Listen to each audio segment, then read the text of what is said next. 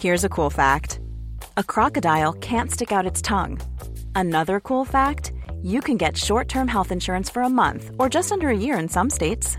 United Healthcare short term insurance plans are designed for people who are between jobs, coming off their parents' plan, or turning a side hustle into a full time gig. Underwritten by Golden Rule Insurance Company, they offer flexible, budget friendly coverage with access to a nationwide network of doctors and hospitals. Get more cool facts about United Healthcare short term plans at uh1.com.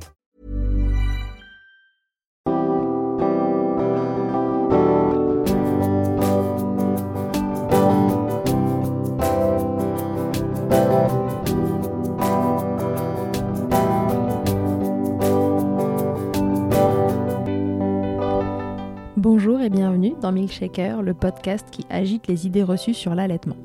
Je suis Charlotte Bergerot-Palisco, je suis la maman d'un petit garçon de 2 ans que j'ai allaité durant un an et je suis la créatrice de ce podcast. Dans la vie, je suis ostéopathe spécialisée en périnatalité. Je m'occupe des femmes en général, de leur désir de grossesse à leur postpartum, des bébés et des enfants.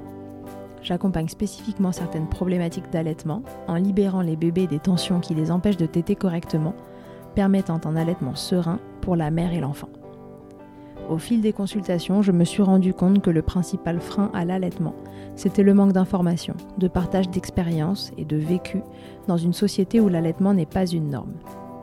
Je vous propose donc d'interroger avec moi des mamans et des papas sur leurs expériences, mais aussi de vous informer auprès de professionnels spécialisés en allaitement. Mon objectif est simple, vous informer, vous donner les clés pour faire des choix en conscience, banaliser l'allaitement sous toutes ses formes, vous le rendre plus accessible, plus facile et alimenter ce fameux village dont on a tant besoin pour élever un enfant. J'ai l'honneur aujourd'hui de recevoir Marie. Vous la connaissez sûrement déjà, on l'appelle Little Bunbao sur les réseaux.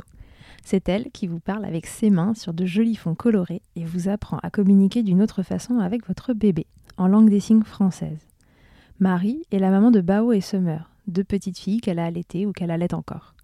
On dit que deux allaitements ne se ressemblent jamais, et c'est le cas dans l'histoire de Marie.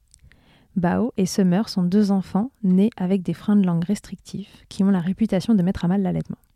Mais cela s'est passé de façon radicalement différente dans les deux cas. Un premier allaitement qu'on pourrait qualifier d'imparfait, certes, mais qui roule quand même jusqu'au sevrage durant la grossesse suivante. Et un deuxième allaitement fragile, comme le décrit Marie, où Summer, par ses troubles de succion, demande un accompagnement plus important à la maison comme par les professionnels de l'allaitement. Vous entendrez aussi Marie vous parler de sevrage, d'aversion à l'allaitement, de sujets plus délicats mais qu'il est important d'aborder. Je vous souhaite une très belle écoute. Bonjour Marie, bienvenue dans Milkshaker. Bonjour Charlotte. Marie, est-ce que tu peux te présenter pour les gens qui nous écoutent? Je m'appelle Marie, je suis maman de deux petites filles en, bas âge et euh, je suis professionnelle dans la langue des signes. J'ai travaillé auprès des enfants sourds. Et une fois devenue maman, j'ai mis en place des signes de la langue des signes pour communiquer euh, bah, avec mes filles, pour qu'elles puissent, elles, me signer leurs besoins.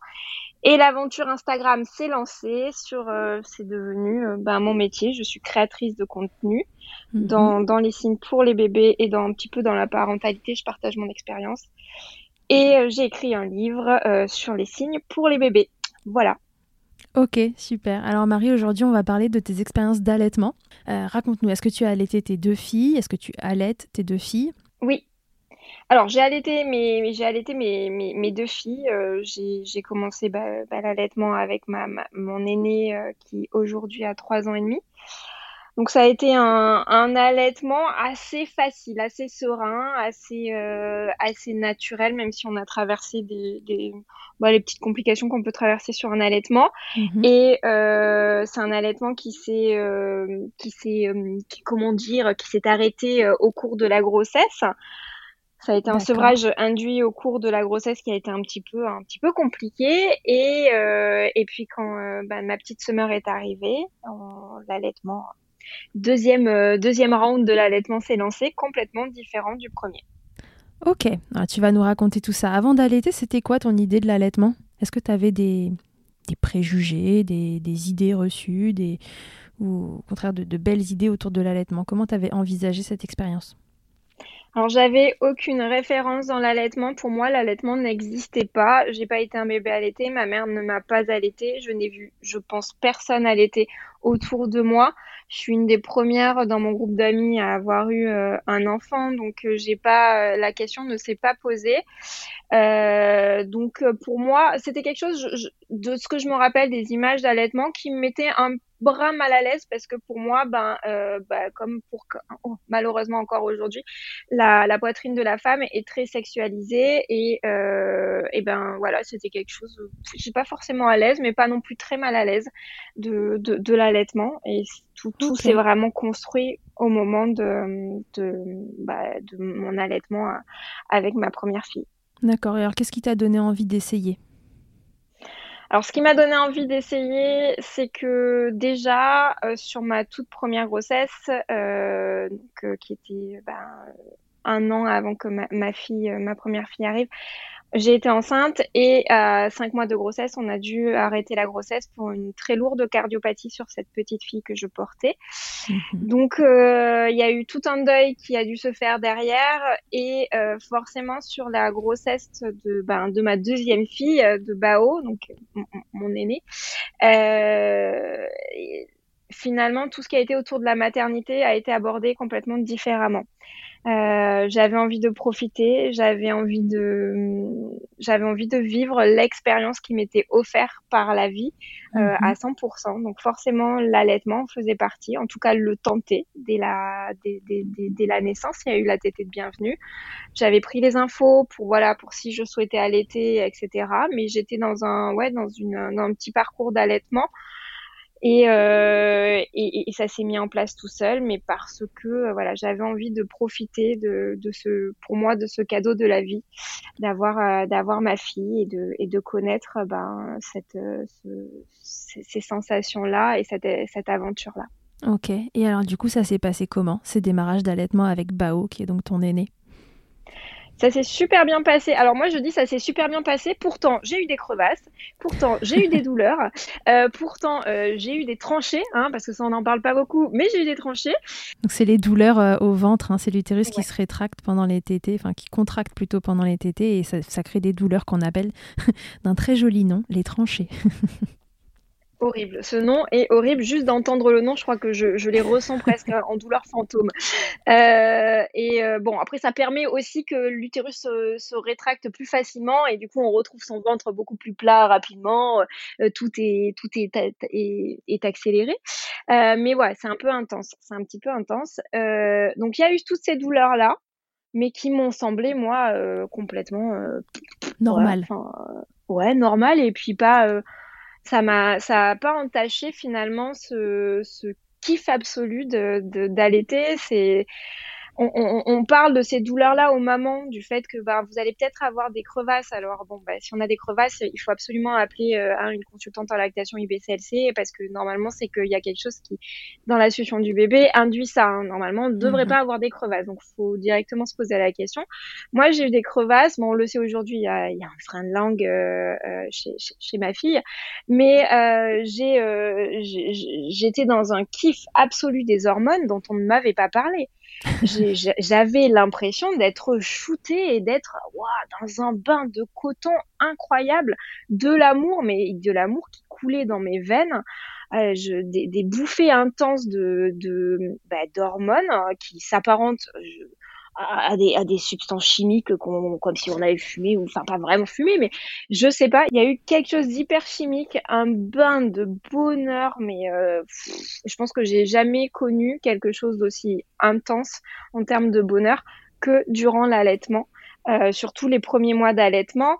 Euh, donc euh, forcément ces petites douleurs ces gènes ou ces, ces petits trucs qui sont venus un petit peu bon entacher à certains moments enfin vraiment pour moi c'était c'était un détail. Vu que ça restait euh, tolérable ou il a fallu que, que tu fasses des choses pour, euh, pour combattre ces crevasses, ces douleurs, etc. C'est passé tout seul?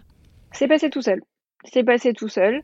Les, on va dire les quatre ou cinq premiers jours étaient un peu intenses. J'avais même euh, de la version quand, quand on mettait ma fille bah, au sein. Je, non, je la repoussais presque. Genre, ah, ça va un peu pincer quand ça va, quand elle va mm, mm, mm. Mais, euh, mais finalement, comme je, je l'explique, c'est vraiment ce bain d'hormones qui était incroyable, qui, qui, qui, qui faisait passer, euh, qui faisait passer un petit peu l'appréhension au début, là, ou quand ça accroche un peu. Mais mais voilà, non, non, tout est passé, tout s'est, tout s'est débloqué. Enfin, les, les, les, crevasses sont parties toutes seules. Super. donc voilà. Et donc après, tu es partie pour cet allaitement jusqu'à la grossesse suivante sans encombre? Alors sans encombre non, j'ai eu des, j'ai eu deux mastites je crois. Euh, on a eu une grève de tété. Euh, mhm. On a eu tous les petits trucs de parcours hein, classiques, j'ai envie de dire, mais euh, c'est pas venu du tout entacher euh, l'allaitement, cette aventure qui est, qui pour moi a été m'a révélé aussi dans ma dans ma parentalité, dans, dans mes choix, dans ma même dans ma carrière, dans un peu tout, c'est venu un petit peu tout bouleverser. Mhm. Donc euh, voilà, les petits les petites mastites, les petits engorgements qui font que voilà, on, passe une journée difficile. Pour moi, c'est euh, c'est du détail, mais c'est pour moi, hein, c'est mon ressenti à moi. Ouais, ouais. Donc, tu as eu toutes ces petites galères. Tu disais que tu t'étais renseignée avant la grossesse euh, sur l'allaitement. Euh, tu connaissais l'existence de, ces consultantes en lactation, de, ces professionnels qui pouvaient accompagner si l'allaitement euh, se passait moyen?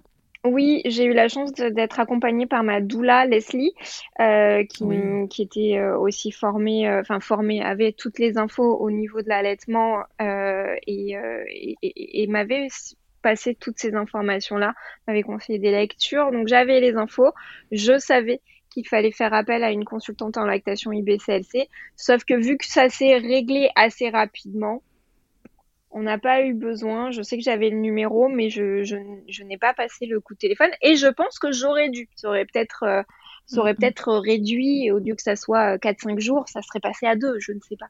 J'aurais dû appeler, tu sais pourquoi?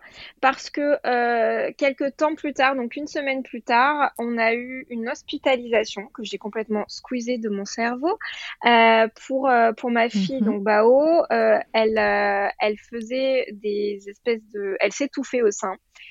Et ils ont, elle passait toute bleue et ils ont voulu vérifier qu'il n'y ait pas de malaise cardiaque. Donc, on s'est retrouvé aux urgences 7, à 7 jours de vie, euh, hospitalisée, avec toute scopée. Donc, elle avait des filles branchées partout parce que pendant certaines oh. tétées, elle s'étouffait. On ne saura que plus tard que en fait, ben, c'est que j'avais un réflexe d'éjection fort qui mhm. faisait que euh, ben, elle avait trop de lait. Donc, euh, ben, un bébé quand il a trop de lait, il peut couper sa respiration et elle passait un peu au bleu et puis hop, elle reprenait sa respiration. Mais si on avait une consultante en lactation euh, IBCLC, elle aurait pu nous dire, ben en fait, voilà, il y a ça et c'est pour ça et nous rassurer et nous éviter le traumatisme de une nuit en pédiatrie quand on a un bébé de 7 jours. Tout à fait, ce qui n'est pas franchement passionnant. Euh, mais bon, tout ça, la preuve quand même que euh, un bébé qui a un frein de langue, parce que Bao ne, s'est pas mis à avoir un frein de langue plus tard, elle l'a depuis qu'elle est née, c'est possible d'allaiter un bébé euh, qui a un frein de langue. Oui. Oui, parce que pas de baisse de lactation, on n'a on pas eu ce qui peut être assez classique sur un frein de langue. Euh, elle, peint, elle, peint, elle pinçait un petit peu, mais euh, on n'a pas eu. Euh, enfin voilà, il n'y avait pas trop de choses qui me faisaient aller sur le frein de langue au départ. Et alors, ça va être intéressant là qu'on parle du coup de, de ton deuxième allaitement, de l'allaitement de Summer, qui est plus récent, et là pour lequel l'histoire est, est, est, tout autre. Est-ce que tu peux nous raconter cette fois-ci comment ça s'est passé? Alors Summer, euh, allaitement qui se met en place euh, au tout début super bien, pas de crevasse comme pour, euh, enfin à l'opposé de, de, ma première fille euh, de, de Bao. par contre, on a très vite vu qu'il y avait un frein de langue parce qu'on a été suivi par par notre chiro qui a vu qu'il y avait un, un, bon frein. Mhm. la lactation avait du mal à se mettre en place. les tétés étaient très courtes, elle lâchait très très facilement. Alors que bah, Bao, ma première fille, euh, enfin, elle, elle lâchait rien, elle était au sein tout le temps, il y avait rien qui la déconcentrait. Ce Mars était très fragile. J'ai senti directement l'allaitement très fragile, malgré qu'il n'y ait pas de crevasse, malgré qu'il n'y ait pas de douleur euh, les premiers temps, mais je sentais cet allaitement qui était complètement différent, avec euh, donc ce frein de langue qu'il a fallu bah, faire faire couper pour éviter. Je pense que sans la sans la fréno, on, on aurait je sais pas si j'aurais tenu l'allaitement jusqu'à jusqu'à aujourd'hui. Il était, il était plutôt en danger. Ouais, quand tu dis c'était fragile, c'est que tu as l'impression qu'elle se mettait un peu en économie d'énergie, qu'elle t'était pas assez, euh, ou alors euh, ça lui causait des problèmes, parce que les bébés qui, qui têtent mal, qui viennent, qui, qui, partent, qui reviennent du sein, qui partent, qui reviennent du sein, c'est aussi des bébés qui prennent beaucoup d'air. Est-ce qu'elle était gênée au niveau digestif? Qu'est-ce qui s'est passé? Complètement. Alors complètement. Alors déjà, euh, elle prenait pas assez de lait, je pense. Elle a pas eu la, la montée de poids que, que sa sœur a eu, mhm. euh, la prise de poids que sa sœur a eu. Mais il y, y, avait aussi euh, tout cet air qu'elle avalait. Elle faisait pas bien ventouse non plus, donc elle avalait beaucoup d'air. Donc euh, beaucoup d'air, douleur au ventre, besoin de faire les, les terribles ro bloqués. Euh, les parents qui vivent ça euh, comprendront. Euh, le fait de passer des fois une demi-heure à faire un row sur le premier quart de la tétée. Oh et après de la remettre en tétée pour au bout de la moitié de la tétée refaire un row qui prend une demi-heure, c'était un enfer. tu passes la journée là. Voilà. Et je savais qu'il allait avoir une frénectomie qui allait être faite derrière, donc j'étais rassurée en me disant que ça n'est que passager je savais que ça n'allait pas être complètement euh, notre parcours au niveau euh, au niveau allaitement qu'à un moment donné ça allait forcément s'améliorer. Donc on a tenu ce temps-là mais c'était c'était très long très très énergivore euh, et c'était pas très agréable. Et puis il y avait il y avait vraiment ce fait qu'elle tétait qu'elle lâchait que, que j'avais peur qu'elle prenne pas assez de lait et elle stimulait pas assez. Donc c'était, euh, enfin voilà, il y avait euh, au niveau digestif, mais aussi au niveau euh, bah, quantité de lait qu'elle prenait et moi la quantité de lait que j'allais aussi produire suite à la stimulation que qu'elle que, faisait ah vu qu'elle lâchait beaucoup. voilà, c'était un peu compliqué. Et du coup, elle prenait quand même assez de poids ou il y avait aussi ce sujet-là à gérer? Elle prenait assez de poids au début. Euh, mhm. on a eu une stagnation de poids qui m'a inquiétée il n'y a pas très très longtemps. Euh, et voilà. Et c'est pour ça que j'utilise le mot fragile. J'ai senti très vite que l'allaitement était fragile, que sa, sa succion était fragile. Donc euh, c'était pas du tout pareil que pour sa sœur. Et comment ça s'est passé la prise en charge du coup de, ce frein restrictif euh, pour Summer? Qu'est-ce que ça a été les, grandes étapes pour réguler, enfin plus que du frein restrictif, qu'est-ce que ça a été les grandes étapes de prise en charge de la, de la succion de Summer?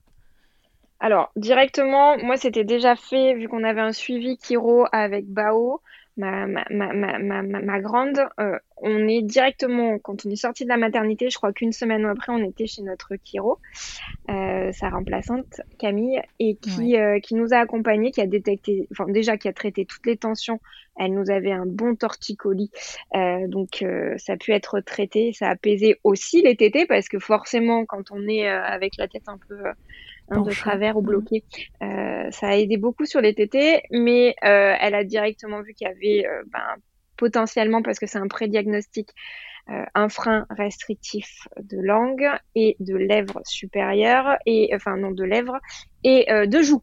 On avait ah, les joues au départ. La totale. La totale, on avait le, le Sinon, c'est pas drôle. Donc, elle nous a orienté euh, vers la dentiste avec laquelle elle travaille. Euh, je peux la citer? Bien sûr. Euh, docteur Nouila Johnson, qui, qui, est près de Bordeaux. Et on a pu avoir un rendez-vous, je crois, dans les dix jours qui ont suivi. Et donc, il a confirmé le, le frein de, de, de, langue, surtout, et de lèvres, et de nous dire voilà, qu'elle allait faire une fréno, enfin, qu'elle nous conseillait une fréno, parce qu'on ne nous impose pas. Elle nous conseillait euh, une, une frénectomie. Et donc, euh, je crois qu'une semaine ou dix jours après, on, est, on, on était là-bas pour la, pour, pour la fréno.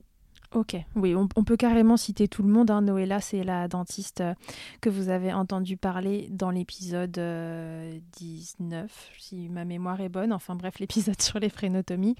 Et euh, Caroline et Camille sont les chiro qui travaillent avec elle au même endroit et avec qui elle travaille en équipe pluridisciplinaire. Donc tout ce petit monde, tout ce beau monde est autour de Bordeaux et Marie a la chance de ne pas être trop loin et donc d'avoir pu bénéficier de leurs soins. Ok, et donc du coup, euh, l'Akiro a préparé euh, entre guillemets le terrain, a permis à, Summer de, se décoincer un peu, de, se démêler de ses tensions, et derrière vous avez pu faire la frénotomie. Est-ce que ça a été euh, tout de suite mieux? Est-ce que ça a pris du temps? Ça va être intéressant d'avoir ton expérience puisqu'on vient de faire ces épisodes informatifs sur les freins. Donc raconte-nous les suites de la frénotomie de Summer. Alors déjà, je veux, je veux expliquer un petit point, c'est qu'on on a préparé, mais je pense que nous, on n'a pas été assez assidus en préparation, en exercice euh, pré-frénectomie. On en a fait, mais je pense pas assez, mais ma lactation aussi baissé, donc euh, voilà, la, la, la, frénectomie a été faite et heureusement parce que je pense que j'aurais pas pu, pu, tenir trop trop longtemps. Dans ton cas, ça urgeait. Ouais, Et euh, ensuite, euh, la phrénectomie a été faite. C'est vrai que je m'attendais à quelque chose de hyper magique, euh, bah, qui a été là. Soyons honnêtes, ça a été là pendant trois jours. Ça a été là pendant trois jours. Il n'y avait plus aucune tension. Euh, Summer avait été préparé par la chiro juste avant euh, la, la, la, phrénectomie. Juste après, elle avait une, ouverture de bouche euh, beaucoup plus grande euh, et je le place là, mais un visage que je n'ai, sais pas, je l'ai pas reconnu, mais ultra détendu. Ça m'a, mhm. ça m'a frappé. J'étais pas préparée, j'en avais pas discuté avant, mais quand on m'a rendu mon bébé, mon bébé avait le visage qui avait changé et mais détendu, quelque chose qu'on y aurait enlevé. Il y avait, il y avait des tensions sur le visage qui ne se voyaient plus et c'était, c'était très marquant. Euh, et, euh, et donc les trois, les trois jours qui ont suivi elle, c'était très facile pour elle de téter. J'avais des sensations que je ne connaissais pas, une, grand, une, une, une, ouverture de bouche que je ne connaissais pas. Et au bout de trois jours, bah, les tensions sont revenues, ce qui est normal parce que normalement, au bout de trois jours, on avait un rendez-vous chiro, mais habitant hyper loin, enfin hyper loin, à une heure et demie, en plein été, ce qui veut dire doubler le temps de trajet, etc. Mhm. C'était pas possible. Euh, on, a, on a eu des galères, on n'a pas pu faire ce rendez-vous-là. On a dû attendre une semaine. Et sur cette semaine-là, se sont euh, bah, posées plein de tensions qui, qui, qui, qui ont été, euh, bah, voilà, qui nous ont mis un peu des bâtons dans les roues sur euh, la récupération de, de Summer. vous aviez à nouveau des exercices à faire, vous aussi, en plus en post-fréno. Ouais, et en post-fréno, en plus, les exercices, on, les a bien faits. Euh, on avait James, donc euh, c'est mon mari. James était à fond sur les étirements, parce que moi, bon, Hein, voilà, j'étais pas très, euh, très, très très solide sur les étirements. C'était pas le meilleur moment que je j'ai mis. Donc euh, mon mari, euh, aucun souci. Et c'était bien que mon mari soit là. Il faisait les étirements, les, enfin vraiment, il faisait ça très très bien. Donc je sais pas du tout. Les exercices étaient moins faits régulièrement parce qu'il y a les étirements. Donc c'est le fait d'étirer la plaie, d'éviter que ça se reforme, euh, etc. Mais il y a mhm. aussi tous les exercices pour faire lever la langue, pour stimuler dans la bouche, etc. Et les exercices qui étaient ma partie à moi étaient moins bien faite, on va dire. Donc je pense que ça aussi, ça a impacté euh, un petit peu sa, sa, récupération derrière. Et c'est pour ça que quand j'en parle avec les parents, je dis faites, faites bien les deux, faites bien les, les, les étirements, mais aussi les exercices qui sont, mhm. euh, qui sont vraiment importants dans la récupération euh, derrière, parce qu'on a tendance à penser qu'une fréno, on coupe, poum, c'est magique. Non, derrière, il y a vraiment toute une rééducation, il y a, y, a, y a, tout plein de choses à mettre en place pour que le bébé puisse, euh, puisse récupérer cette amplitude. Oui, bien sûr, on ne le dira jamais assez, mais euh, sectionner un frein, c'est une chose, mais euh, cette langue qui n'a pas bougé correctement pendant des mois avant a besoin qu'on lui file un coup de pouce, en fait, pour faire le job qu'elle ne pouvait pas faire. Et ben voilà, ça, ça demande des exercices, une, une, sorte de rééducation derrière qui est assez importante. Mais alors, du coup, comment elle tête maintenant, cette summer? Comment ça a évolué? Alors, alors c'est un peu que ça reste toujours fragile, mais moins fragile que ça, n'était. Ma lactation, pour le coup, elle, elle est remontée en flèche. Donc ça, c'est ce qui fait que, que du coup, bah, Summer a euh, son apport en lait. Mais euh, on, a, on a un bébé qui va euh, régulièrement se récupérer la, la tension, une, les tensions au niveau de, de, la nuque, enfin d'un côté. Enfin, je ne sais pas, ça, ça, n'est pas mon domaine. Mais euh, elle va, elle va se, voilà, il y a des tensions qui vont revenir un petit peu bloquer et refermer cette amplitude de, au niveau de la bouche. Donc euh, il faut, il faut bien qu'on fasse des bains chauds. Donc je la mets dans des bains chauds, je la, je l'apaise, je fais faire le guppy, donc je lui mets la tête doucement en arrière pour qu'elle étende. Euh, depuis qu'elle est aussi sur le ventre, ça aide beaucoup parce que bah, elle a grandi, donc maintenant elle roule, elle se met beaucoup longtemps sur le ventre, donc elle l'étire aussi. Donc euh, c'est ça reste fragile parce qu'on n'a pas cette amplitude, mais qui est pour moi due au fait que euh, elle se rebloque régulièrement. Elle a mhm. roulé du canapé euh, il y a y a quoi il y a un mois et demi et ça ça a impacté des choses. On n'a pas pu nous aller directement chez la chiro parce qu'on n'est pas à côté et, et donc à chaque fois qu'il y a des petits blocages, et eh bien ça vient réimpacter l'allaitement. Exactement, ça vient impacter l'allaitement à chaque fois. Donc, euh, c'est un peu un travail sur le long cours finalement, tout ça. Complètement. Et ça, on le savait euh, avec Noëlla, euh, docteur, euh, docteur Noëlla, elle nous a vraiment bien accompagnés, nous a bien expliqué tout ça. Et c'est vrai que moi, bah, j'avais, j'avais vraiment cette idée que quand même la, la frénectomie allait tout changer. Non, non, c'est pour ça qu'elles font tout un travail pluridisciplinaire qui, qui, est formidable.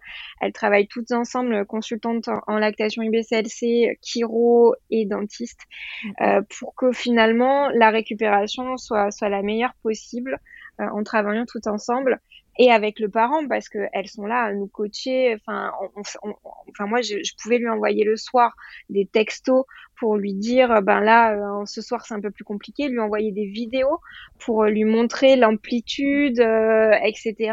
Donc elle nous a beaucoup accompagnés et heureusement ça a été vraiment euh, un soulagement d'avoir cet accompagnement-là. Mais c'est vrai que ça nous demande du temps et ça nous demande encore aujourd'hui. On mhm. est à quoi quatre mois après la frénectomie, trois mois et demi pratiquement. Il faut qu'on continue euh, à bah, à faire le guppy ou à faire des bains tièdes. Et le mieux, ça serait qu'on puisse aller chez, chez, chez la chiro. Mais bon, en période de confinement actuellement, etc., c'est compliqué. C'est pas très simple. Ouais. Oui, et puis il y a des bébés qui nécessitent un peu plus de, soins mécaniques que les autres. Il y en a qu'il faut un petit peu suivre dans leur début de vie parce qu'ils sont bah, un peu plus euh, coincés euh, que les autres et qui nécessitent qu'on les accompagne un peu au fur et à mesure où ils grandissent. Et peut-être que Summer en fait partie et que, et voilà, du coup, ça, ça peut euh, mettre de temps en temps des petits bâtons dans les roues à, votre histoire. Sans cet accompagnement que, que tu as trouvé super, alors, outre l'aspect euh, technique de la frénectomie, des séances de chiro, etc., euh, le côté soutenant de cet accompagnement, j'ai cru comprendre que ton mari était hyper impliqué aussi, puisque c'est lui qui a, fait tous les exercices, etc. Euh, que serait cet allaitement que tu trouvais fragile sans tout cet accompagnement autour? On serait au biberon. Vraiment, on serait au biberon. Il y a même des soirs où, où j'écrivais euh, à mon amie Julie bah, qui, euh, qui, va, euh, qui, qui, a fait tout le, toute la formation de consultante en lactation, IBCLC. il y a plein de soirs où j'écrivais en disant je vais lâcher, je vais lâcher. J'avais peur qu'elle ait pas assez de lait. Je, j'étais très inquiète pour, pour ma fille. Donc sans cet accompagnement-là des, des copines, des réseaux, euh, de mhm. tout ce que aussi Noëlla a, mis en place, euh, etc. Donc je l'appelle Noëlla parce que même bah, maintenant je la connais aussi dans la vraie vie. euh, mais euh, et mon mari, tout, tout ce soutien, ma mère aussi qui m'a soutenue, je pense que j'aurais lâché j'aurais lâché parce que c'était très compliqué et que c'était pas facile comme un allaitement devrait être facile. Ouais. Voilà. Mm, mm. Oui, c'était pas c'était pas ce que tu avais imaginé et en plus la première fois ça s'était bien passé donc tu t'attendais pas à ça. Ouais, la première fois, ça s'était bien passé. Elle restait au sein, elle t'était, elle t'était, elle t'était longtemps, elle t'était longtemps. Elle avait des roues bloqués aussi, hein. C'était pas non plus un parcours de santé, hein, mais euh, il y, avait des petites difficultés. Mais il n'y avait pas ce stress qu'elle ne prenne pas assez, que euh, les tétés soient si fragiles. Et d'ailleurs, en parlant de tétés fragiles, ça me fait penser que Summer, donc ma deuxième, je suis obligée de lui donner les tétés dans le noir. On est dans un noir absolu, sans aucun bruit. Alors avec une aînée, euh, on voit le, le, travail que ça peut demander euh, parce que c'est c'est terrible. Mais c'est euh, c'est un petit bébé qui va, ben, dès qu'elle voit un truc, dès qu'elle voit sa sœur, elle lâche, elle va, elle prend une gorgée et puis elle, elle a complètement autre chose à faire. Donc c'est pour ça que j'utilise ce mot fragile en termes d'allaitement parce que ben elle peut lâcher à tout moment et ne pas avoir son apport de, de lait, ce qui peut aller, ce qui est allé jusqu'à avoir une, une infection, euh, une infection urinaire, une infection basse, parce qu'elle ne mhm. prenait pas assez de lait. Et finalement, à faire confiance à mon bébé, parce que ça, c'est ma première qui m'a appris ça, c'est j'y faisais confiance. Elle avait envie de téter, elle tétait. C'était open bar, j'y faisais confiance, je faisais confiance à son, à, son besoin de lait, à sa, à sa soif, à sa faim, etc. Et avec euh, ben, ma deuxième, c'est totalement différent. Si je l'écoute, elle, elle peut être capable de ne pas téter pendant 6-7 heures. Et oui, sauf que Donc, malheureusement, le, euh, le reste suit pas. Exactement. Donc euh, voilà, maintenant on s'est imposé des tranches horaires. Euh, si elle ne t'aide pas plus de, enfin si toutes les deux heures je, je, je, je l'embarque et je fais faire une tétée et elle, elle, elle la fera sa tétée. Elle, euh, elle s'éclate et tout, mais il faut qu'on soit dans le noir, dans le calme. Voilà, c'est, je pense que c'est, c'est un petit peu compliqué pour elle. Puis c'est un bébé très éveillé aussi, ce que, ce qui n'était pas le cas de, de Bao qui tétait et dormait, dormait, tétait. Là on est sur un bébé qui, qui papillonne, qui, qui, qui, qui, tout, enfin voilà. Oui, et puis qui a une grande sœur qui court autour et, euh, et, qui est trop intéressante. Exactement, elles ont toujours été connectées euh, dès, dès, dans le ventre qu'elle était, elle, elle s'éveillait quand sa sœur euh, courait, rigolait, pleurait, donc elles sont connectées et aujourd'hui, ben, ça se confirme plus, plus, plus. Ok. Et maintenant, tu as l'impression que c'est bon, c'est parti, on est, on est sur un truc qui roule? Non. Pas encore. On est sur quelque chose encore de fragile. La confiance revient. Je pense qu'on est un mois et demi après ces épisodes où il y a eu l'infection basse au niveau urinaire, où là mhm. j'ai perdu toute confiance en moi en tant que maman, en tant que confiance que j'avais en moi et, ma, et mon instinct de mère. Tout, donc le poids a stagné. Euh, il y a eu cette infection, donc prise antibiotique. Euh, derrière, bah, prise antibiotique, dérangement au niveau des intestins, donc perte de poids. Bon bref, on a eu un mois un peu compliqué où là, euh, quand on l'a repesée et que j'ai vu qu'elle n'avait pas pris de poids, mon cœur s'est emballé et là je me suis dit il y a un problème, ça va pas. On a dû faire des examens au niveau des, reins, euh, enfin une écho, hein, mais bon voilà, il y a quand même eu besoin de faire ça, des, tests au niveau euh, au niveau de, de l'urine pour vérifier qu'il n'y ait pas encore une, une, infection urinaire qui traîne. Ma consultante en lactation, Julie Longhi, qui, qui m'a accompagnée et qui m'a Oh là là, ça a été, euh, ça a été ma bouffée d'oxygène durant ce, mois terrible. Elle a été là, elle, euh, elle m'a apaisée. Elle avait confiance quand moi j'avais plus confiance en moi-même. Elle avait confiance en moi et en mon bébé, et ça m'a fait énormément de bien qu'elle mhm. soit présente pour moi.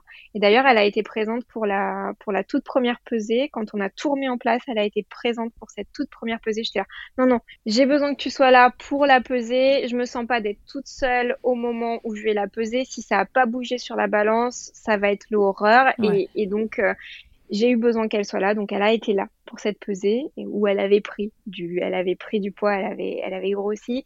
Ça a été un soulagement, mais cet accompagnement-là m'a, m'a énormément aidé. Mhm. Donc euh, voilà, ça, ça, a été très très très très fragile tout, tout, toute cette période. Et même si là, c'est encore fragile, j'ai quand même tout cet accompagnement là de la part de, de ma consultante Julie. Euh, et puis bon, la confiance revient tout doucement, elle revient parce que le poids est revenu et qu'on a trouvé des stratégies, faire les tétés dans le noir, imposer des horaires, alors ce qui est à l'encontre finalement de, de l'allaitement. Normalement, on, on fait mhm. open bar. Là, on est vraiment sur, euh, voilà, si elle n'a pas tété au bout d'une heure et demie, je propose une tétée dans le noir et puis elle va apprendre. Je la force pas à prendre à téter si elle veut pas. de toute façon, on peut pas forcer euh, un bébé à téter. Hein. non, non, non, non. Ça, c'est clair et net. Du coup, mais bon, dans le noir, enfermées toutes les deux au calme, dans un moment très tendre, c'est là où elle va faire ses tétés. Voilà. Ok. Donc, petit à petit, vous reprenez confiance. Tu reprends confiance. Euh, en, ton allaitement et en, et en summer. Et euh, on espère que ça va vous amener vers de beaux jours, un allaitement serein euh, et, euh, et, et, qui dure autant ou plus que, que celui de Bao. Exactement. Comment ça s'est passé le sevrage pour Bao? Parce que du coup, c'était pendant ta grossesse, si j'ai bien compris. Compliqué. Très compliqué. Alors ça, on en... moi je trouve qu'on n'en parle pas assez. Et j'ai d'ailleurs fait un live à ce sujet-là parce que j'ai vu que ça animait beaucoup de monde. Mais alors le sevrage du bambin, hmm. waouh J'ai l'impression que je l'ai sevré de sucre ou euh, c'est vraiment, on, a, on a l'impression de... This is Paige, the co-host of Giggly Squad, and I want to tell you about a company that I've been loving, Olive and June. Olive and June gives you everything that you need for a salon quality manicure in one box. And if you break it down, it really comes out to $2 a manicure, which is absolutely insane. It's also so easy to get salon worthy nails at home with Olive and June. The difference between how your nails used to look when you did them yourself and now with the Manny system is a complete game changer. The best thing about Olive and June too is it's a quick dry, dries in about one minute, lasts for five days, and full coverage in up to one to two coats. Visit oliveandjune.com slash perfect Manny 20 for 20% off your first system. That's oliveandjune.com slash perfect Manny 20 for 20% off your first system.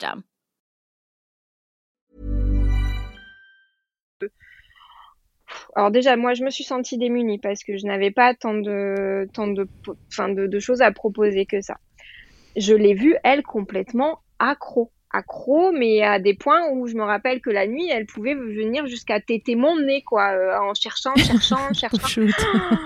C'est ah waouh Et donc bah, là, pareil, je me suis rapprochée euh, d'une consultante en, en, en, lactation IBCL, c'est Céline, qui m'a beaucoup accompagnée sur euh, bah, ce, ce sevrage-là, de manière hyper douce, en convertissant finalement le temps des tétés en temps hyper qualitatif avec ma fille, que ça soit des bains en peau à peau, des moments de massage, des moments de câlin, mais de, de câlin où on fait que ça. On est l'une contre l'autre, on se serre fort et on est connecté l'une à l'autre. On, a on a converti tous ces moments là-dedans. Euh, et ben finalement ça s'est passé, mais ça a été très long. Moi je pensais qu'en allez deux trois semaines c'était allez hop on était parti sur on, elle aurait été sevrée. Non non, ça a mis pratiquement toute la grossesse à se mettre en place. On a même eu pendant deux mois plus du tout de tété. Et moi, je pensais que au bout de deux mois, les bébés oubliaient, enfin les enfants oubliaient le, la manière dont on, dont on tète. J'avais des copines qui me disaient, oh ben ça, ça fait 15 jours que mon enfant ne tète plus, ça y est, elle ne sait plus retéter, etc. non, bah ouais, non, non, bah jamais, rien. toujours là, réflexe de succion, il est toujours là. Elle sait, enfin, je sais pas si on dit réflexe de succion, mais en tout cas, sa succion euh, pour téter, euh, elle l'a pas oublié. Ah, elle avait rien oublié Donc, du tout. Euh, non, donc euh, voilà, euh, ça, a, ça, a été, euh, ça a été du travail et vraiment beaucoup de questionnements, d'angoisse de mon côté sur, sur ce, ce sevrage-là. Pourquoi tu voulais la sevrer? Parce que tu n'imaginais pas un co-allaitement et que tu as voulu préparer ça pendant la grossesse? Est-ce que tu as vécu ce qu'on appelle ces aversions à l'allaitement pendant la grossesse et que ça t'était insupportable? Est-ce qu'il y a quelque chose qui a motivé ce sevrage? L'aversion, c'était terrible. Les tétés pendant la grossesse étaient pas vraiment douloureuse, c'était pas ça. C'était pas, enfin, il y avait des moments où c'était douloureux, soyons honnêtes, mais il y avait une aversion. J'avais des bouffées de haine qui montaient. Alors moi qui suis quand même dans une éducation non punitive, euh, assez cool, empathique, j'avais des moments où je serrais mes poings et où j'avais envie, c'était de la repousser. Ouais. Euh, donc c'était absolument pas agréable, absolument pas constructif pour nous parce que je me disais si elle le ressent et je devais lui verbaliser c'est ce que je ressentais aussi, bon sans aller avec les mots que je suis en train d'utiliser là, hein, c'était pas très sympa, mais lui dire voilà c'est pas agréable pour moi Bao, je ressens vraiment, enfin oui, moi j'ai des émotions, j'ai de la colère qui arrive quand, quand, quand tu têtes et puis m'écouter aussi, je me suis beaucoup écoutée en me disant, bah, Marie, si finalement euh, tu ressens cette colère, que tu as ce, pro cette, ce côté où tu as envie de protéger ce bébé, parce que c'est ce que je ressentais. J'avais mmh. un utérus contractile, donc qui contractait facilement. Euh, je ressentais ça pendant, pendant les tétés, je me suis dit, bah écoute-toi, écoute-toi. Ben, et enfin, c'est un des meilleurs conseils, hein, c'est de s'écouter finalement. Écoute ce que ton corps t'impulse, ne t'impose pas quelque chose qui n'est plus agréable. Et ça, c'est hyper important de, de le rappeler. Euh, si les tétés sont, sont dans, dans cet état-là, si il y en a un des deux qui est en souffrance, que ça soit l'enfant ou le parent euh, qui ressent ces, émotions négatives, etc., il vaut mieux passer à complètement autre chose. C'est pas censé être ça l'allaitement, c'est pas censé être euh, un, une lutte. En... Donc, euh, il vaut mieux complètement bah, donner un biberon, être hyper relax et hyper épanoui s'éclater que se forcer à allaiter. Ça, ça c'est clair et net. Donc, euh, donc je me suis écoutée et puis on a travaillé euh, ce, ce sevrage-là, mais qui a été très, très, très, très long. Tu as ressenti ce besoin de protéger ton bébé qui était à l'intérieur de ton ventre ouais. parce que les tétés déclenchant des contractions, tu avais l'impression que c'était pas bon en fait pour toi, c'est ça? Alors, enfin, je, bébé. je peux pas aller jusqu'à dire que les tétés déclenchaient des contractions. Ça, j'ai essayé d'analyser et de me faire une petite statistique moi-même à la maison, mais je n'ai pas pu l'observer. J'ai pas vu de corrélation entre les tétés et les, et les contractions parce que j'avais des soirs où il y avait aucune aucune tétée et où j'avais des contractions le soir. C'est juste instinctivement ce, ce qui m'est venu, c'est ce besoin de protéger et d'arrêter l'allaitement. Il y avait plus ce kiff, il y avait plus ces hormones dont je parlais au début, il y avait plus ce bain d'hormones, de kiff absolu, de, de moments de vagues d'amour que j'avais dans autre, complètement autre chose. Par exemple, les bains, quand je prenais ouais. des bains avec, euh, avec ma grande, il y avait ces bouffées d'amour qui étaient présentes toujours, mais plus sur l'allaitement. Donc je me suis écoutée et on a, on, on a détissé ça tout doucement, on l'a tissé autrement la place du papa a été hyper importante et c'est aussi là quand même que bah, que mon, mon, mari, que le papa, le papa de Bao, c'est c'est aussi euh, ben, à trouver une, nouvelle place. Il avait une place déjà, il était beaucoup dans le portage, mais euh, voilà, il a trouvé une autre place sur euh, l'endormissement parce que bah, c'était moi qui endormais Bao en TT avant. Ouais. Et donc c'est le papa qui a pris le relais et qui s'est aussi éclaté là-dedans. Et puis moi j'étais aussi bien contente de pouvoir aussi passer le relais sur l'endormissement, même si pendant pratiquement trois ans j'avais adoré l'endormir et avoir ces moments-là de connexion avec elle. J'étais contente aussi à ce moment-là de de passer le relais. La question s'est jamais posée euh, une fois que Summer était née et que tu n'étais plus enceinte, de que Bao retête éventuellement? Si, si, si. C'est quelque chose dont je n'ai pas parlé euh, sur les réseaux parce que je, à ce moment-là, vu que Bao a grandi, je ne voulais pas que ça puisse lui porter préjudice plus tard. Donc j'essaye de, de, protéger finalement son histoire. Mhm. Euh, comme il y a des sujets que je n'aborde pas sur les réseaux, comme euh, ben, tout ce qui est continence, tous ces points-là qui, je pense, relèvent de son intimité. On a essayé le co-allaitement. On a essayé parce que quand je suis rentrée de la maternité, alors, je suis rentrée de la maternité, et ça c'est très flagrant comment j'ai géré. C'était quelque chose qui m'angoissait énormément. Revenir de la maternité avec un deuxième bébé et mon tout premier bébé qui était là et j'avais peur qu'elle se sente abandonnée. C'était une crainte énorme que j'avais. Mhm. C'était euh, c'était très présent. Je suis rentrée, j'ai dit à James dans la voiture, soit tu restes avec Summer et, et moi je vais rentrer la première mais sans, sans bébé Summer. Hein je vais aller vers Bao et je vais, je vais, je vais, je vais aller lui faire un énorme câlin. Je, on a voulu faire comme ça.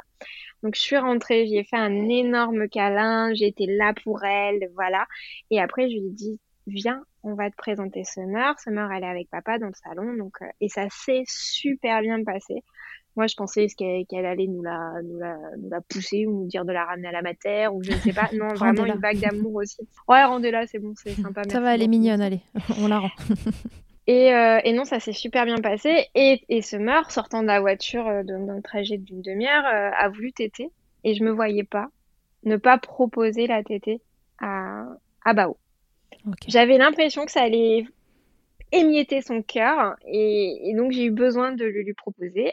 Elle a tété. Et puis, j'avais dit, écoute, si quand ta sœur sera née et qu'elle tète et que toi, tu souhaites téter, tu pourras le faire. Je le lui avais dit, donc euh, j'ai voulu lui, lui, lui tenir cette promesse-là. Donc, elle a tété à la mhm. naissance, euh, enfin, euh, au retour de la maternité, elle a tété, elle a tété un petit peu. C'était franchement pas super agréable pour moi.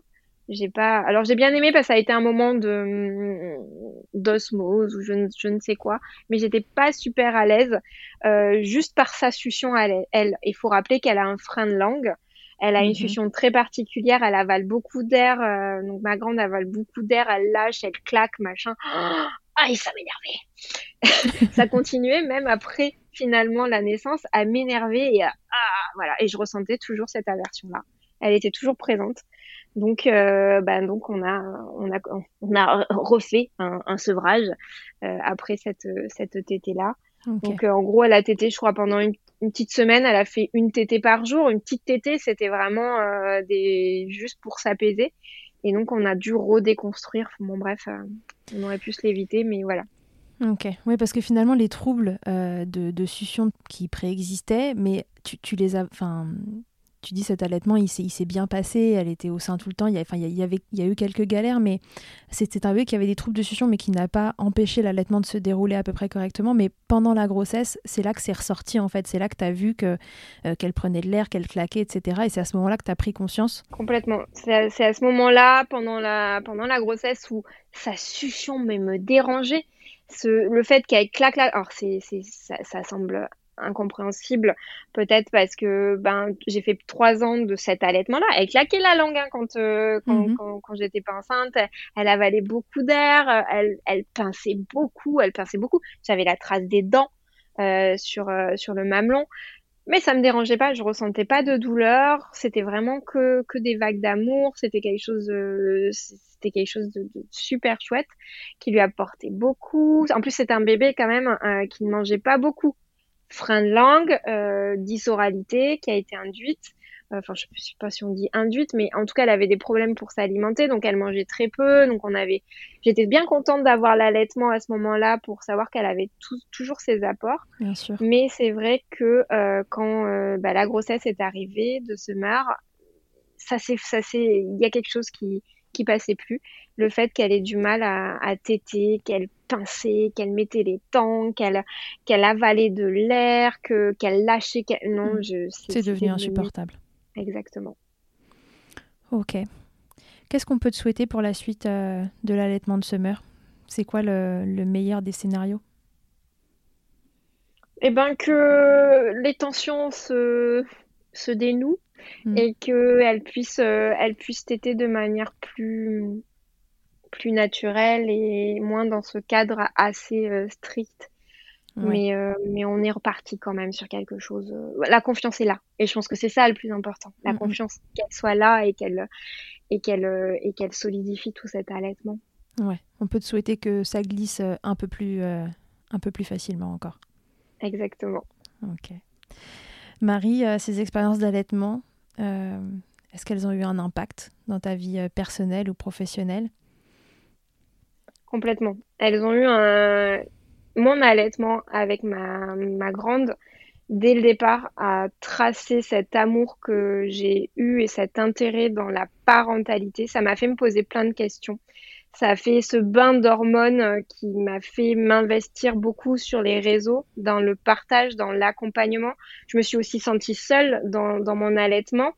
J'ai eu besoin de le partager sur les réseaux, j'ai eu besoin d'en parler, j'ai eu besoin de suivre des comptes. Et finalement ça a tracé ma carrière professionnelle aujourd'hui, créatrice de contenu sur les réseaux, pas du tout dans l'allaitement parce que je ne suis pas formée dans l'allaitement, mais toujours dans ce domaine de la parentalité au travers des signes pour les bébés.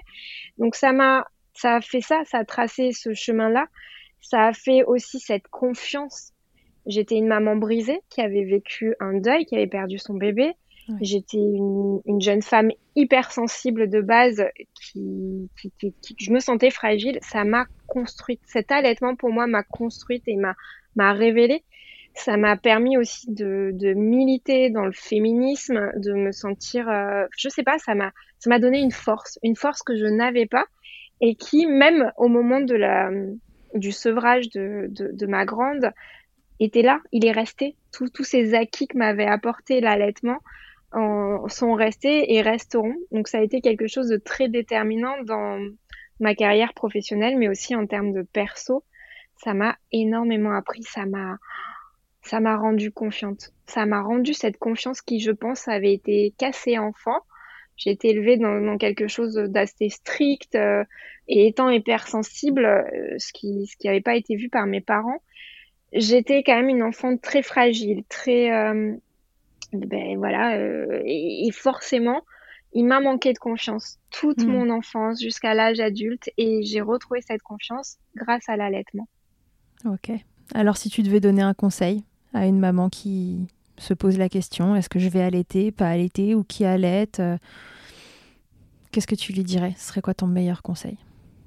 Meilleur conseil, c'est de s'écouter et de se laisser une porte ouverte de se laisser une porte ouverte, de, de, de, de l'essayer. Alors, le but n'est pas d'essayer, de se forcer à essayer, bien sûr, si on ne le sent pas, on ne le sent pas, mais vraiment de, de s'écouter. Et je pense que la majorité des parents, enfin de la maman au moment de l'accouchement, ça vient, c'est une continuité. L'allaitement, alors moi, je suis en train de parler de mon vécu, c'est-à-dire des, accouchements qui ne sont pas passés par césarienne ou pas très très compliqués, mais euh, ça, ça, a été une continuité. L'allaitement a été une continuité. Le bébé posé sur le ventre qui vient grimper et chercher le sein, ça, ça s'est fait. Euh, c'est un prolongement. Juste de s'écouter, de s'écouter, de se faire confiance et de se dire pourquoi pas. Ok, ok. On n'a pas du tout parlé de ta reprise du travail, puisque tu nous l'as expliqué, euh, tu, travailles euh, de la maison, tu crées du contenu, donc tu as organisé euh, ta vie professionnelle autour de, de l'accompagnement de tes enfants, et donc du coup ça n'a jamais entravé tes allaitements. Non, non, non. Non, non, mon, mon, travail n'a jamais entravé l'allaitement. Par contre, enfin, c'est pas pour autant facile. C'est-à-dire que mmh. ben, je travaille beaucoup Et, et c'est pas, enfin, c'est pas facile à gérer. Quand Pour Bao, ça l'était. Pour ma grande, ça l'était. Parce que mhm. les tétés étaient très faciles. Pour Summer, c'est quelque chose qui est un peu plus fragile et du coup qui nécessite de me faire des pauses et, et de, et, de, et de trouver du temps pour, euh, pour cet allaitement qui devrait être euh, bah, simple. On doit mettre un bébé au sein, on peut continuer à travailler. Oui, parce que là, il n'y a pas de tété où on peut faire autre chose euh, en même temps. La summer, il faut mm. être à 100% avec elle dans un environnement calme le temps qu'elle tète. Oui, et d'un côté, ça fait sens aussi. C'est que si elle pouvait téter avec toute la charge de travail que j'ai, je ne serais pas connectée à elle. Et je pense que c'est pas un hasard. Si c'est un bébé qui a besoin que je sois dans le noir avec elle, avec mes bras entourés autour d'elle, à lui faire des papouilles et des bisous pour téter, c'est qu'elle m'envoie un message. C'est que c'est elle qui, enfin, inconsciemment, il y a une coupure avec les réseaux et avec mon boulot hmm. qu'elle m'impose. Et qui, heureusement, parce que 20 minutes avant d'accoucher, je travaillais. Et le lendemain de l'accouchement, je travaillais. Donc, euh, donc finalement, elle nous raconte un truc. elle nous raconte un truc et c'est, enfin, tous les soirs quand je sais que je dois poser mon téléphone et que je dois couper, etc. Je la remercie la remercie parce qu'elle me permet de vivre ces moments-là de communion avec elle que je pourrais regretter plus tard et que je suis sûre que je regretterai plus tard si elle ne me les imposait pas. Marie, avant qu'on se quitte, je vais te proposer de répondre à mon interview Fast Milk. Marie, est-ce que tu es prête? Je suis prête. Marie, quelle est ta tétée la plus insolite? La tétée la plus insolite ou une des plus insolites que j'ai eues, c'est euh, dans les premiers mois avec Bao on jouait aux jeux vidéo avec James le soir, c'était notre moment où on se retrouvait. Et donc je joue aux jeux vidéo, je suis dans un moment hyper tendu où on est euh, tout seul au milieu de la map et il faut surtout pas que je meure. Donc euh, Bao se réveille pour téter, donc James se rue dans la chambre et moi qui lâche pas ma manette et James qui tient euh, Bao et qui me la met au sein, Bao qui tête et moi qui suis concentrée à me cacher dans les bosquets pour pas me pour pas me faire striker. Voilà, ça c'est la tétée, je pense une des plus insolites que j'ai eues. C'est la TT Warrior, quoi. C'est ça. ok, Marie, le truc le plus glamour qu'il t'ait été donné de vivre durant ton allaitement dans le truc le plus glamour euh, durant l'allaitement, il y avait cette période où j'avais énormément de lait et où je le récupérais grâce à un recueil de lait. Et alors avec ma mère, on avait vu qu'il y avait des vertus pour, euh, pour la peau. Euh, le lait était super bon pour les rides, ça hydratait, etc. Mhm. Donc tous les soirs, on était là avec notre notre pot de lait euh, qui qui fait qui biphase en plus, et à tremper des cotons et à se faire des espèces de compresses sur la tronche avec ma mère qui se met mon lait. Enfin, c'était complètement. et alors, ça marche? Est-ce que les rides de ta maman sont parties? Et complètement, complètement, un espèce de lifting, vraiment. Hein, elle va, elle, c'est un scoop. Mettez du lait sur euh, sur les rides, hein, euh, arrêtez les crèmes. voilà, exit L'Oréal, je mets Maybelline et je sais pas qui parce qu'il faut toujours en citer trois. Mettez du lait maternel sur vos rides. ok, ta position préférée, Marie, dans le Kama Sutra de l'allaitement? Alors, ma position préférée étant celle de la nuit euh, où euh, j'allaite allongée, mais je donne pas le sein qui est le plus près de, de ma fille, mais l'autre quand on peut dormir sur le ventre. Est-ce que tu vois laquelle Tu vois, on est sur le ventre, on allaite sur le ventre on est, en, étant allongé. Ah d'accord, donc tu es sur le ventre et tu lui donnes, euh, genre ta fille est à droite de toi et tu lui donnes le sein droit, c'est ça? Exactement. Et donc avec mon bras, en fait, j'évite de, de l'écrabouiller. Et, et, c'est ma, ma, ma tétée, euh, c'est celle-ci. C'est celle-ci qui sauve euh, mes nuits, qui m'évite de me réveiller en plus. Et euh, qui me permet après de rebasculer et de me rendormir sur, sur l'autre côté, mais qui m'évite de me... C'est ma, ma préférée, c'est ma préférée. C'est la tétée où on peut rester semi-endormi en même temps et que tout se passe bien, quoi. Exactement. Si en un mot, Marie, tu pouvais me résumer ton allaitement, donc tes allaitements, tu as le droit à deux mots, puisqu'ils sont très différents. Alors pour résumer, un mot pour chacune. Pour euh, Bao, ça sera easy. Mhm. C'est le mot easy. Et pour euh, Summer, c'est fragile. Mais en, voilà, je sais que ça basculera sur autre chose, mais pour l'instant, vu qu'elle est toute petite, on, va dire fragile. Bah, tu viendras nous raconter la suite. Tu viendras nous raconter euh, oui. quel mot tu donneras à cet allaitement dans X temps. Avec grand plaisir. Ok Marie, bon, eh ben merci beaucoup d'avoir répondu à toutes ces questions. Bah, merci à toi, c'était un joli moment. Euh, je vous rappelle que vous pouvez donc euh, suivre Marie si vous ne la suivez pas déjà. Euh, son compte c'est Little Bun Bao. et donc, elle vous raconte plein de choses sur son compte. Donc, elle crée plein de contenus. Ça parle d'allaitement. De temps en temps, je vous invite à, à checker les posts qu'elle fait euh, sur son allaitement. Elle, va, elle, elle, raconte ça, enfin elle raconte ça une première fois d'une façon un petit peu différente et ça peut être intéressant euh, pour vous qui voulez en savoir plus euh, d'aller les lire. C'est toujours joliment écrit, les photos sont absolument incroyables, on en parle. Elles sont toujours canon. Donc même si vous voulez pas lire le contenu, juste allez faire du bien à vos yeux et regarder les photos du compte de Marie parce que c'est parce que toujours un plaisir. Marie euh, vous accompagne donc euh, pour la LSF, donc la langue des signes française appliquée, euh, encore une fois, aux, bébés et aux enfants. Voilà, je vous donne un, tout petit peu de, mon expérience perso. La langue des signes à la maison, c'est un truc qu'on a mis en place aussi. On a un bébé qui a parlé très tôt. C'est souvent une question qui revient, ça d'ailleurs. Je t'ai déjà vu plein de fois en, story dire oh là là, mais est-ce que ça va pas entraver le langage? Non, rassurez-vous, ici à 18 mois, ça parlait déjà. D'ailleurs, j'étais presque frustrée de ne pas pouvoir signer parce qu'il voulait plus signer. et voilà, c'est un super accompagnement. Et puis on s'en sert encore aujourd'hui pour les émotions, pour tout ça, à l'âge où on rentre dans le dur. Soyons honnêtes, c'est pas facile tous les jours à deux ans passés. Mais la langue des signes, c'est vraiment un outil de dingue avec, avec vos enfants. Donc si vous passez euh, par là, par Milkshaker, et que vous connaissez pas ça du tout, Connectez-vous euh, au compte de Marie, euh, regardez là, vous, signez des mots euh, tous les soirs ou tous les deux jours, je sais plus, en story. Et voilà, imprégnez-vous de, son univers, il est, il est vraiment super. Marie, merci beaucoup. J'étais très contente de t'interroger. comme je te le disais avant, en off, avant qu'on commence, je crois que tu es le, premier ou le deuxième compte que j'ai suivi sur Instagram. Et, donc voilà, j'étais hyper contente de, de t'interroger aujourd'hui. Merci beaucoup, beaucoup. Merci à toi. J'ai un grand smile sur le visage. Il ne se voit pas à travers euh, l'audio, mais j'ai un grand smile de ce joli moment. Donc merci à toi. Trop cool. Et eh ben, à tous et à toutes, à très bientôt dans Milkshaker. Merci mille fois d'avoir écouté cet épisode de Milkshaker. Vous pouvez suivre l'actualité du podcast sur le compte Instagram du même nom et sur mon site internet charlotte-bergerot.fr où vous retrouverez tous les épisodes mais aussi une rubrique Milk Letters constituée de témoignages écrits un autre support pour vous transmettre toujours plus. Si vous avez aimé ce podcast, n'hésitez pas à m'aider en le soutenant. Pour cela, je vous invite à vous abonner, à laisser un commentaire, à lui attribuer 5 étoiles en fonction des plateformes, ou encore en en parlant beaucoup, beaucoup, beaucoup autour de vous. Je ne vous présente plus Emma et son titre I'll qui continue de nous accompagner. Et je vous dis à très vite pour un nouvel épisode. D'ici là, n'oubliez pas, Prenez soin de vous, milkshakez autant que vous le voudrez et bousculons ensemble les idées reçues sur l'allaitement maternel. I hate to see you down. Can't stand to know your hurt.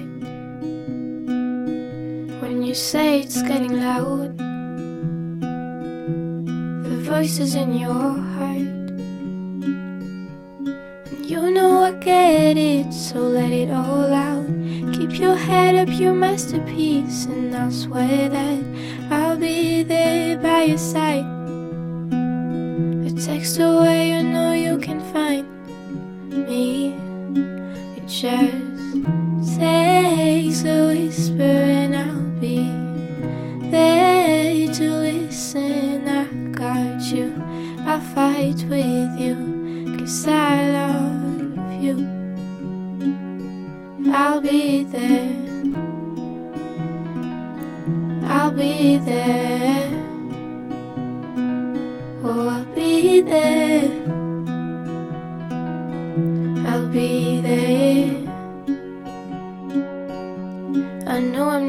Perfect.